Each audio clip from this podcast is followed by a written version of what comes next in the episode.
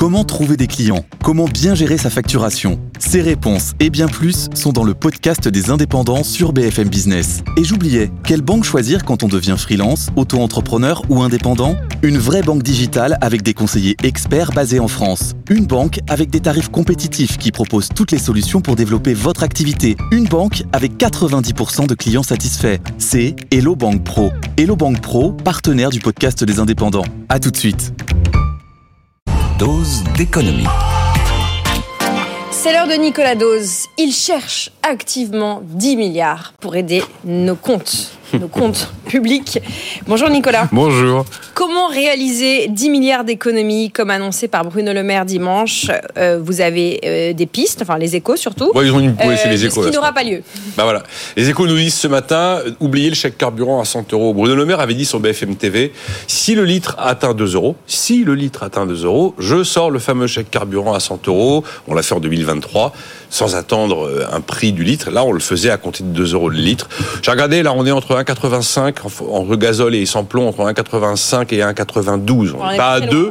On n'est pas à 2, mais, mais les prix, les prix sont pas monter. Les échos, ce matin, et en l'occurrence mon confrère Renaud Honoré, affirme que ça verra pas le jour, même à 2 euros le litre. Voilà. Ça veut dire que d'un coup d'un seul, là où on avait budgété 600 millions d'euros pour ce chèque carburant, ben on peut considérer que les 600 millions d'euros sortent de la case dépenses et sont d'ores et déjà dans la case économie. Voilà, c'est déjà ça de prix.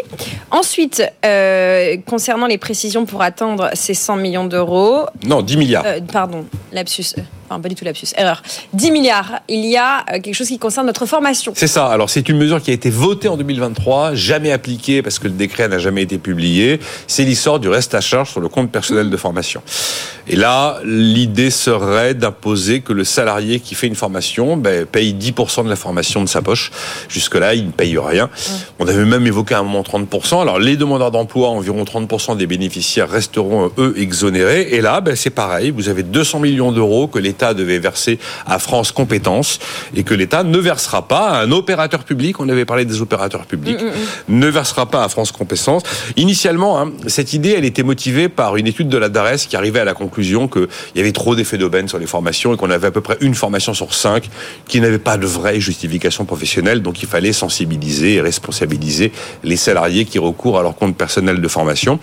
Plus largement, si on regarde la contribution du ministère du Travail aux 10 milliards d'euros, on sera sur 550 millions d'euros, c'est pas négligeable, un hein, demi-milliard, un peu plus. Les 200 millions donc de CPF dont je viens de parler, 200 millions de subventions en moins pour les CFA, les centres de formation en apprentissage, et puis également 150 millions d'euros en moins dans les crédits accordés justement à France Compétences en matière de formation de chômeurs et de formation des jeunes. Donc là, on a des exemples très concrets de centaines de millions d'euros. Regardez, je viens de vous annoncer déjà 600 et 550 millions voilà, on est, on est déjà au-dessus d'un milliard, là, avec deux, deux mesures. Voilà, on, y arrive, petit, petit million par petit million. En tout cas, euh, le milliard qui va être enlevé à ma prime rénov euh, a fait beaucoup réagir, notamment sur ce plateau. Ben, oui. n'était pas contente. Oui, oui ben, bien sûr, parce que ça donne vraiment l'impression qu'après avoir renoncé à plein de mesures pour calmer les agriculteurs qui étaient des, mesures d'écologie punitive, ben là, on avait une mesure d'écologie incitative et qu'on est en train de faire machine arrière. Alors, je précise quand même que le budget 2024 de ma prime rénov est plus élevé qu'en 2023. On lui retire un milliard, mais il est 600 millions plus haut, quand même. Mm, mm. Voilà. Et là où je suis euh, un peu moins ému qu'une partie de ceux qui ont énormément critiqué cette décision, c'est quand vous prenez les crédits 2023 prévus, ils n'ont pas été intégralement dépensés. Et donc, en augmentant ces crédits en 2024, l'évidence, c'est que de toute façon, même avec euh, simplement 600 millions d'euros en plus, probablement qu'ils ne seront pas complètement dépensés. Pour plusieurs raisons. Plus qu'un vrai problème de crédit et de subvention, ma prime rénov a un problème de euh, manque euh, d'agents agréés, RGE, reconnus garants de l'environnement pour réaliser des travaux de rénovation. Ensuite, la constitution du dossier est complexe. Et puis, la prime rénov change de cette année elle est vraiment très largement soutenue et très largement subventionnée quand on fait des rénovations globales de l'ensemble du logement. Et pas lorsque l'on fait uniquement les fenêtres d'un côté ou la chaudière de l'autre. Ce qui veut dire qu'une rénovation globale, même avec une, subvention publique revue à la hausse, ça laisse un reste à charge quand même important pour les ménages Et le poids de ce reste à charge risque d'inciter beaucoup, beaucoup de ménages tout simplement à renoncer. Je prends le pari que même avec simplement 600 millions d'euros de plus dans ma prime rénov en 2024, l'ensemble des crédits prévus n'auront pas été consommés. Donc on n'est pas dans le, le, le, coup de canif ultra violent dans la politique de transition écologique d'après moi. Voilà, on continue à déchiffrer au sens propre ces annonces et les possibilités sur la table. Certains, certaines ont parlé de, je cite, tournant de la rigueur. Ah oui, Est-ce que cette expression euh, est correcte à propos pas un peu exagéré? Je ne trouve pas. Je ne trouve pas qu'on puisse parler d'austérité ou de tournant de la rigueur pour plusieurs raisons. D'abord, 10 milliards d'euros à trouver sur 1300 milliards d'euros de dépenses publiques. Mm. Objectivement, enfin, c'est quand même pas le Pérou. Ensuite, essentiellement, on est sur des économies de dépenses de fonctionnement. On va demander à des ministères de renoncer à des projets de travaux, de renoncer à des déplacements. Il va y avoir des ventes de bâtiments publics, des réductions d'achats, aussi probablement un gel d'embauche de fonctionnaires dans la fonction publique d'État. Je rappelle que c'est la fonction publique d'État. Et justement, la dépense sociale n'est pas touchée, n'est pas concernée. Il n'y a absolument rien qui concerne les bénéficiaires des minima sociaux. Il n'y a rien qui concerne les retraités. On n'a pas quand même de hausse d'impôts à l'horizon qui pourrait mettre une couche de rigueur fiscale comme on l'a connu sous François Hollande.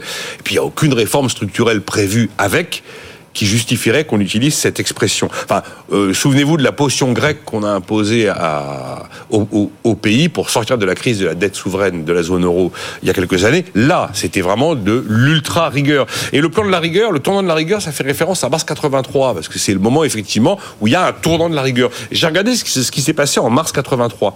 Alors les, les montants sont en francs, mais enfin si on les mettait en euros d'aujourd'hui, ce sont des montants très très très importants à l'époque.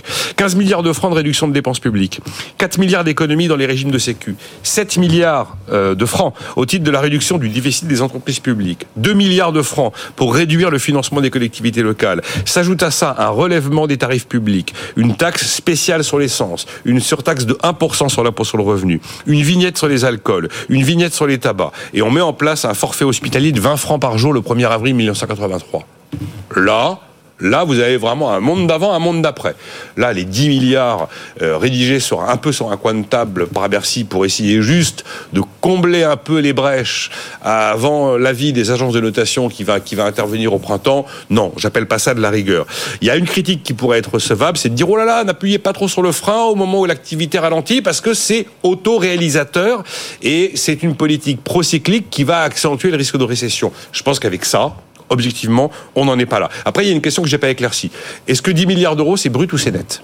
Est-ce que dans les 10 milliards d'euros, c'est vraiment du net, net, net, parce qu'on a tenu compte du fait qu'on a mis 400 millions d'euros pour l'agriculture, qu'on a mis 500 millions d'euros pour l'hôpital public, qu'on a mis 120 millions d'euros dans, l'hébergement d'urgence et qu'on vient de valider 3 milliards d'euros pour l'Ukraine? Parce que si c'est pas du net, on sera pas à 10, on sera peut-être même pas à 5. Voilà. Euh, on peut peut-être aussi réfléchir à hum, cette communication qui a autour. Vous le rappelez, 10, 10 milliards, c'est une paille comparée, euh, rapportée aux dépenses publiques. Euh. c'est quand même c'est une annonce lourde en termes d'annulation de dépenses par décret d'annulation. On n'est jamais allé jusque-là. Ça reste un montant important. Mais est-ce que c'est pas quelque part, vous voyez, l'État fait des efforts, on appelle à un peu plus de parcimonie, faire un peu plus attention à son budget et l'État montre l'exemple Oui, alors en fait, en l'occurrence, si c'est que l'État, c'est parce que par décret, on ne peut pas faire autrement. Hmm. On ne peut pas par décret jouer sur les comptes de la sécurité sociale et on ne peut pas par décret pris au, sein de l'exécutif jouer sur les comptes des collectivités locales. En plus, Agnès benassi euh, de la Banque de France nous rappelait ce matin, et c'est vrai, quand vous prenez la dépense publique d'État, il y a trois fonctions publiques État, collectivité locale et hôpitaux, sécurité sociale. Quand vous prenez la dépense publique d'État française, elle est absolument pas délirante par rapport aux autres pays. Ce qui fait la différence en termes de dépenses publiques chez nous, c'est principalement la dépense sociale et aussi euh, la manière dont sont gérées les collectivités, les collectivités locales. Mais sans loi de finances rectificative, mmh. euh, une loi de finances rectificative ne pourra agir que sur la partie État, budget. Si on veut agir sur la partie sécu, il faut une loi de finance rectificative SS, de sécurité sociale. Et donc, en agissant par décret, on n'a pas d'autre solution que d'agir uniquement sur les dépenses. Non, c'est vraiment de l'urgence, là. On cherche 10 milliards en urgence. Regardez, vous décidez, par exemple, que vous retirez 600 millions d'euros d'un coup qui était prévu pour un chèque carburant. Enfin, c'est vraiment de l'hyper-urgence pour pouvoir montrer pas de blanche aux, agences de notation et aussi au reste de l'Europe en disant c'est bon, c'est bon, on tient notre trajectoire pluriannuelle ayez pitié. Il y a de ça hein, quand même. Voilà, on chiffre et on déchiffre l'économie tous les jours avec vous, Nicolas. Merci beaucoup pour euh, cette quête de 10 milliards d'euros, ce décryptage.